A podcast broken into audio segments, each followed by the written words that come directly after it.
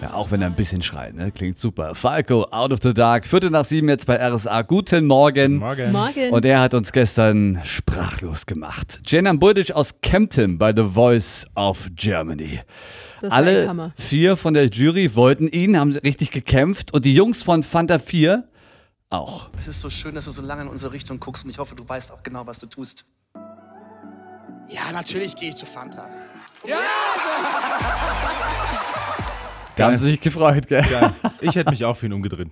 Und der ist heute bei uns im Studio, Jenan Buldic. Jetzt bist du ja im Team Fanta 4, aber wen hast du dir vorher eigentlich als Coach gewünscht? Sag mal ehrlich. Ich habe mir gedacht, dreht sich Samu um, er ist ein cooler Typ. Äh, wir können so ein bisschen Ed Sheeran bestimmt machen. Bei, bei Yvonne Katterfeld ist ja Soul-Göttin quasi in Ja. Deutschland. Von ihr kann ich, was Soul angeht, sehr, sehr, sehr viel lernen. Fantas sind sowieso cool. Mit denen macht es Spaß zu arbeiten und Fanta unterschätzt man oft mit dem Rap, aber wenn man sich die letzten Staffel angeguckt hat, die haben wirklich Ahnung von Musik und wissen dann, okay, dem gebe ich den Song, dem gebe ich den Song. Und ähm, Mark Forster ist natürlich hier Pop King, von dem kann man bestimmt auch viel lernen, weil der hat es ja wirklich von 0 auf 100 und der weiß, wie, wie das Gefühl ist. Und wie war das jetzt vor dem großen Auftritt für dich, dieser Tag, dieser Moment? Also der Tag war natürlich aufregend. Man wartet viel, weil natürlich einige Künstler da sind.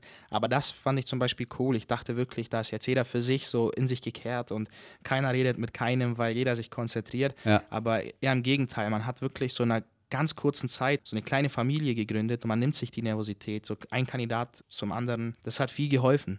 Auch das Team bei The Voice of Germany, die haben es ja mega stressig und trotzdem geben sie das Gefühl, ein Freund zu sein, so, so ein Kumpel zu sein. Man nimmt dir wirklich die Nervosität.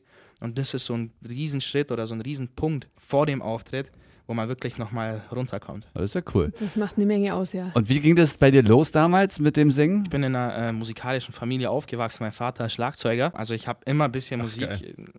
Im Background, sag ich mal, gehabt, aber mein Vater ist eher so der Rocker und irgendwann halt so siebte Klasse. Wir waren im Schullandheim und da, da lief ein Song. Wir waren in dieser Kinderdisco, klar, siebte Klasse gibt es noch keine Disco. Ich habe einfach laut mitgesungen, das war nicht mal bewusst. Und die Leute so, Alter, geil, ey, warum singst du nicht? Haben dann le- leiser gemacht und dann musste ich vorsingen.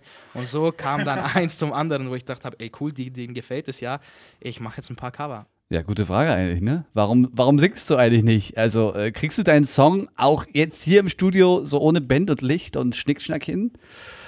Ja, er nickt, er hau bereitet mal. sich ein bisschen vor. Hau mal einen raus jetzt. So, auf geht's. I wanna feel like Michael.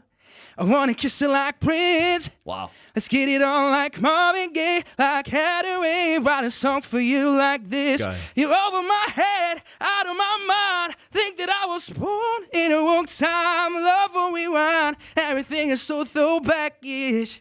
I kinda like it. Boah, Gänsehaut, oder? Wow, cool. Also danke. Jinan Buldic, danke, Fand dass du ich da warst heute genialer als Morgen. der, als der Auftritt, muss ich sagen. erstmal wieder den Mund zu kriegen. Couldn't cut it as a poor man stealing.